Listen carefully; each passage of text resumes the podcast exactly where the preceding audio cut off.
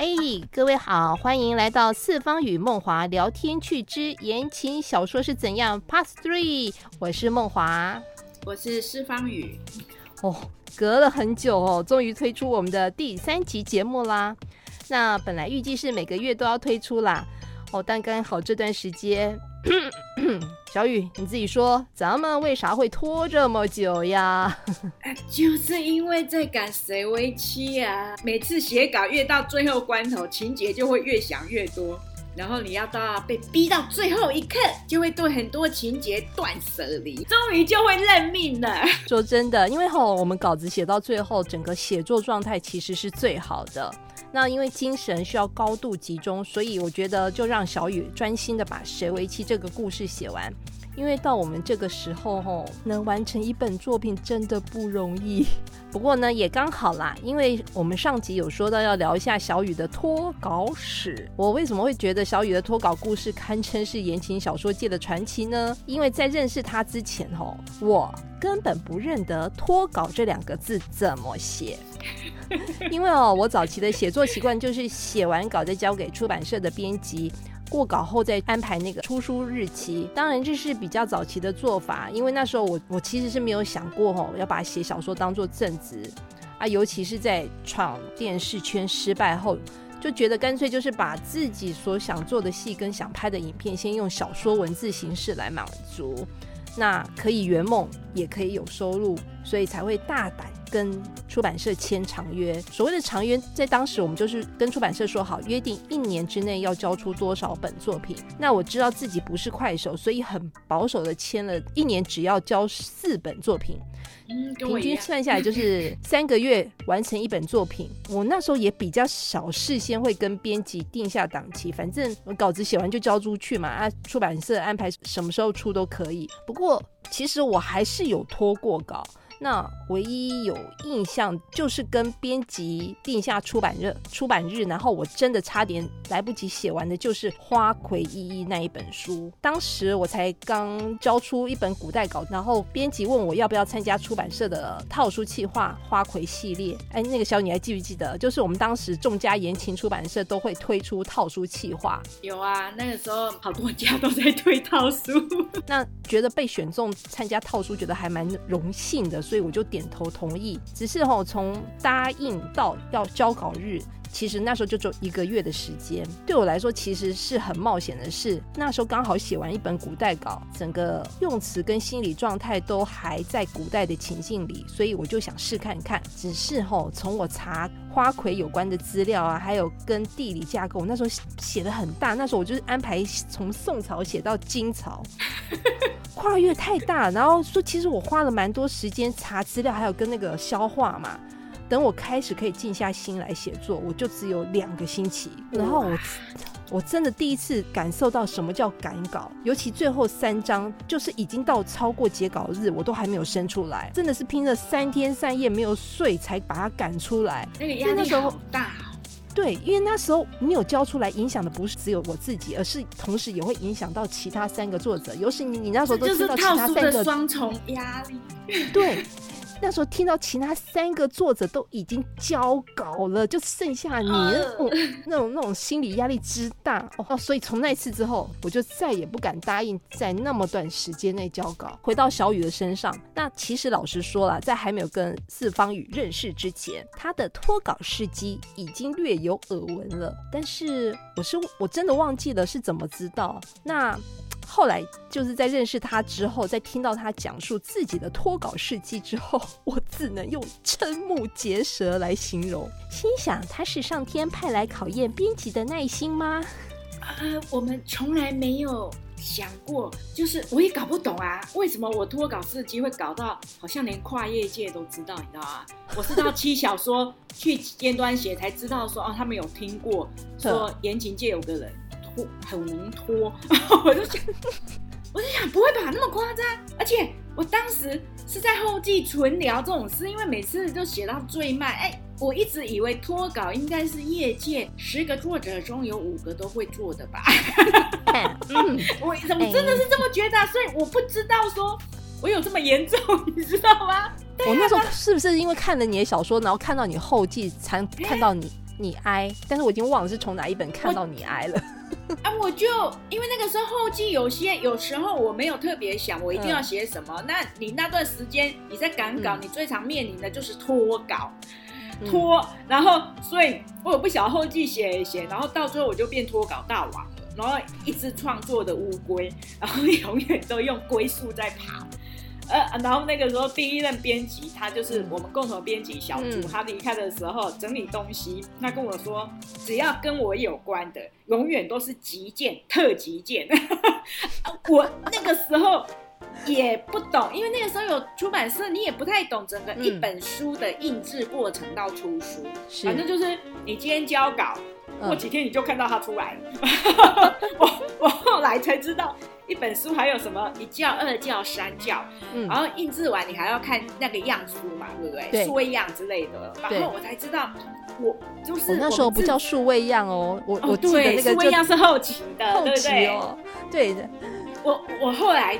都是当我们用字字，我才知道，我可以理解当年的急件真的很赶，因为它还有一教、二教、三教，我才知道说，哇，我只知道我曾经龙凤双教吧，那个时候我们。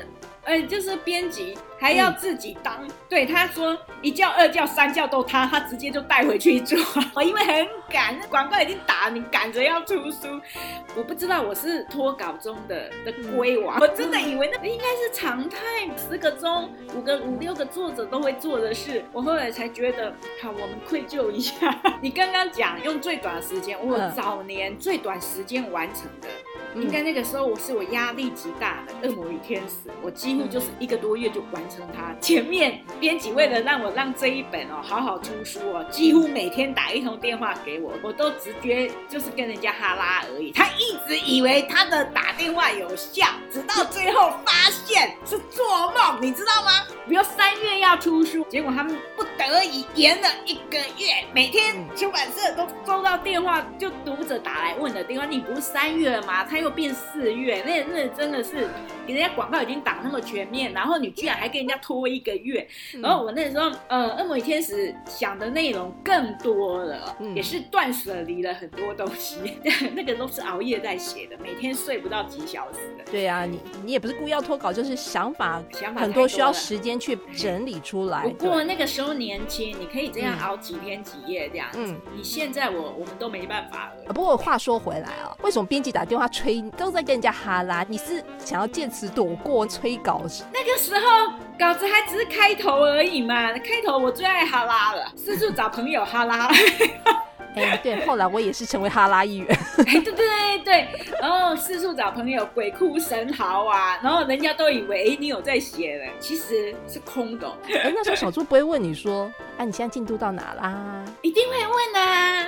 我们都说哦，有啊，有在写呀。你可能告诉他，他的认知可能以为，比如说你已经在迈入第二章、第三章啊，有有东西啦。那他可能不知道，我的第二章可能只写了一句话，第三章大概就写了几个字，甚至然后是人吗你？然后我又跳到后面写。我又跳到后面写，我我不喜欢按部就班写稿，我喜欢跳到后面，然后再整个串起来这样子。那你很难跟他讲进度，他也知道我这个惯性，所以他就很单纯的很信任他的作者。后来他大概就知道以后不可以再信任这个作者。恕我冒昧问一下，你是哪一本开始失去信任了？其实真正说脱稿，应该是我从跟出版社签长约的第一本就开始脱了。不过。说真的啦，因为其实你不是想不写，就是因为。自己创作也知道，就是当想法很多的时候，一时之间真的很难整合出来。我自己写稿习性其实也是这样，创作者都会知道这个感觉。对，可是我其实说实话是蛮佩服那种会先把大纲写出来的人。哎，对我只有一个大，我大要知道我要写什么，可是细节完全都没有，你知道？对，其实你要很佩服那种知道大纲的人，那是比较有效率的创作方式。我自己是做不来的。你大概知道你的底下的角色是什么样的性格，然后你想要写的是什么样的。主题，可是我讲神奇一点，有时候我们笔下的那个主角人物，好像就是为了自己有他的生命存在。一旦开始动笔写了，其实他真的我不在我们的掌控之中。没错，而且你知道，嗯我有时候写一本书，可能要写这一对男女主角。嗯他们的过程与结尾，在我脑海有三四个版本，我每一个版本我都很难舍去。你想要把这些故事全部，就是因为你每一个版本一定有它一个特色，才会让你难舍。然后你想要把这些特色融合进来，我经常整个卡住，你这个也难舍，那个也难舍。你也不是说写稿这种东西，也不是你坐在电脑前他就写得出来。嗯你有时候就出去或者跟朋友闲聊啊，忽然你才会打通一个关节，然后你要取一个版本，再做最适合他的一些情节。在你写作赶稿的期间，印象最深刻会有发生什么很特别的事情吗？你是说赶稿的时候熬到没日没夜，对然后就被送医吗？哦 哦，送医吗？啊，有到急诊了吗？对，就被送进急诊。哪一本？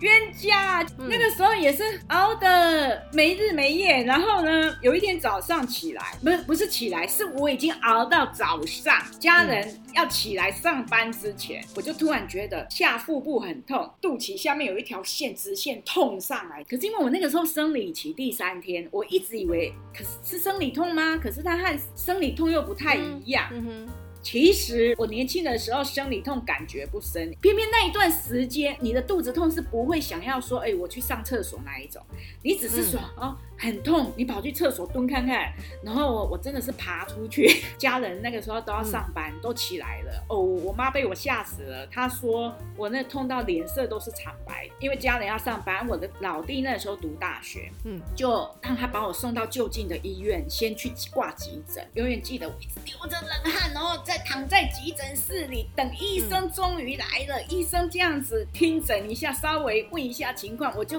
忍着痛告诉医生，我不晓得是不是生理痛，我觉得很痛，好像肚脐下面一直痛上来。医生只是听诊一下，看着我，忽然就指着我的肚子问我弟弟说：“她是不是怀孕了？”我弟弟整个愣住，然后我真的很痛，我后来我就勉强抬起头，我说不可能。然后我弟弟看到我这么斩钉截铁，才跟医生说绝不可能。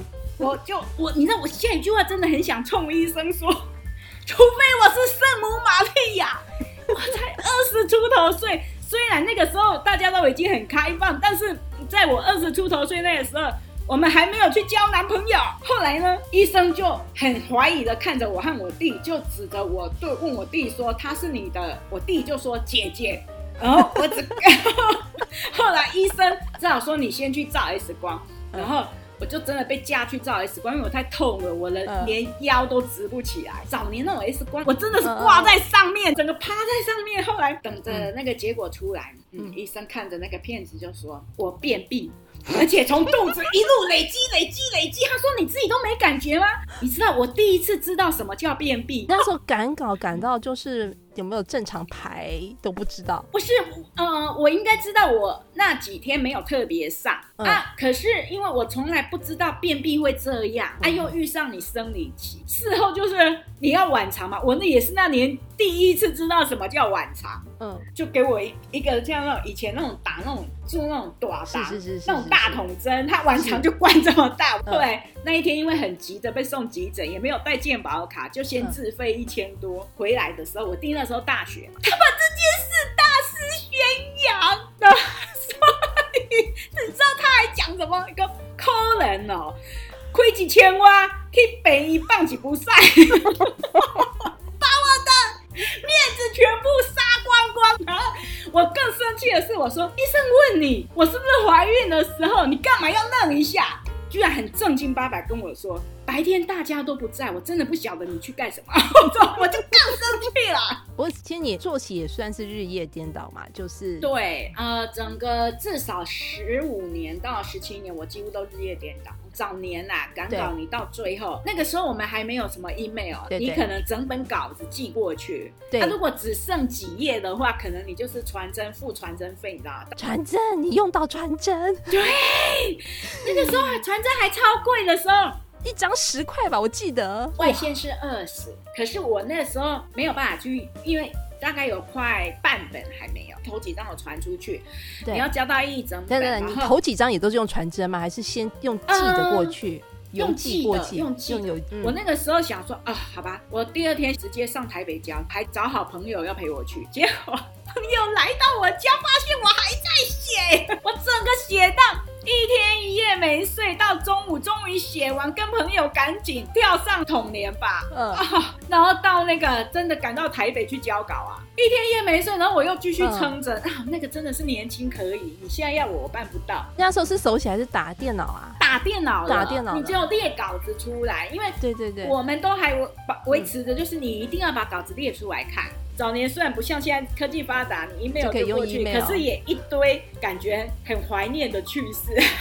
你会躲编辑的电话吗？我有过这个念头，可是我从第一任编辑就告诉过我，我有一个优点，我再怎么样被催急，我都不会躲电话，因为是。我觉得他们的工作一定是急着要看你的进度，那你没写完已经很对不起人了，你不能不交代你的东西，顶多就是没写完，或者说进度不够理想，嗯你不能让人家找不到人，因为就更不负责任。我的人生只有在写稿子没办法如实，但是我其他事讲到，我一定要努力做到。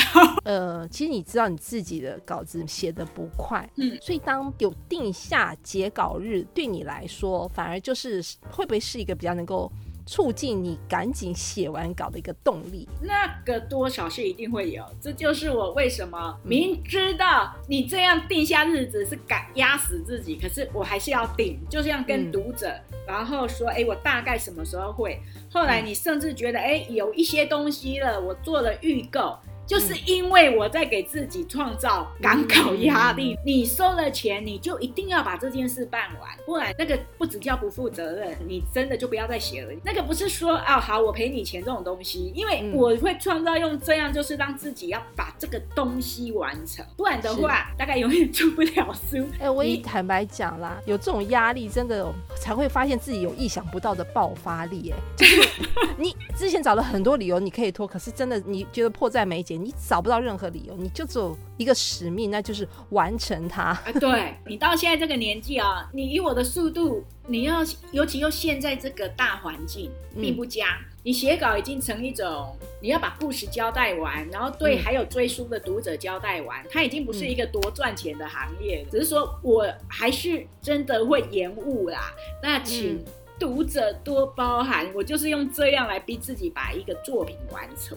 坦白讲，只要留言板有人说四方宇又没有按期出书，那我常听到他说，呃，怎么办？怎么办？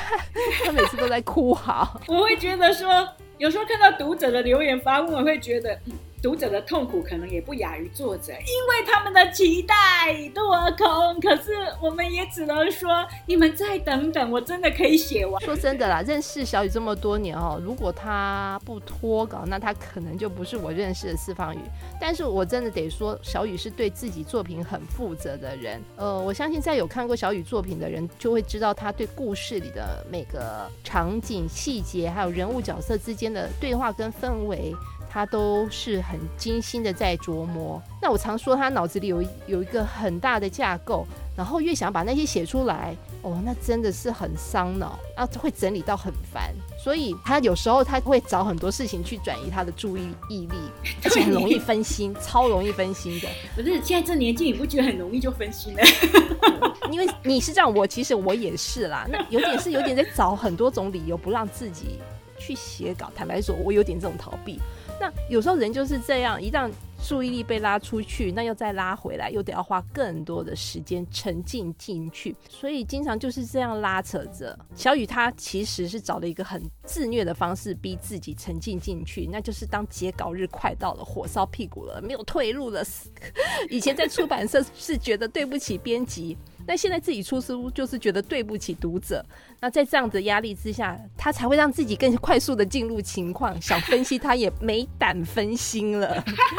目前水为期刚出书嘛，我那个时候一直以为一本可以结束，结果不行啊，时间真的都来不及了，所以我们只能嗯告诉读者，水为期会有第二本啊。如果这一本还没进入你们最大的期待值，我们可以等待下一本。跟大家透露个八卦，其实你们不晓得，每次小雨赶完稿之后，他都会。大病，也不是大病了，就是会生病，身体会虚弱个快一个礼拜。他赶稿期间，他很急，但是有时候你不晓得他那个急，身体他其实就会开始冒出一些疾病出来，那个都不是他所愿意的。可以知道他就是有个东西搁在心上，他没有放下来，他没写完他就不解脱。所以我就说我很佩服他用这种自虐的方式。所以他没写完一本，为什么他每次都要停这一停好几年？其实有点在休养生息，然后就是彻底想要摆脱这个感觉。我那段时间我真的有一种想。不然我们就放掉创作，可是舍不得啦。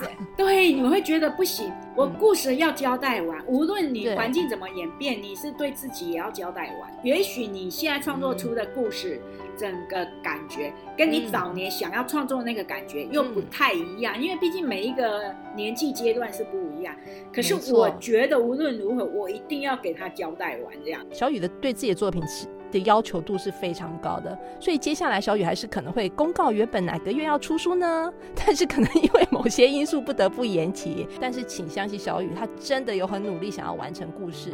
哎，不过你要现在趁谁谁为妻的感觉还在，赶快把谁为妻剩下的故事一鼓作气把它拼完。那逼自己，我又定了九月底连载，很好。我知道小雨目前还有两个稿子，他已经急于想完成，一个就是谁为妻的续集。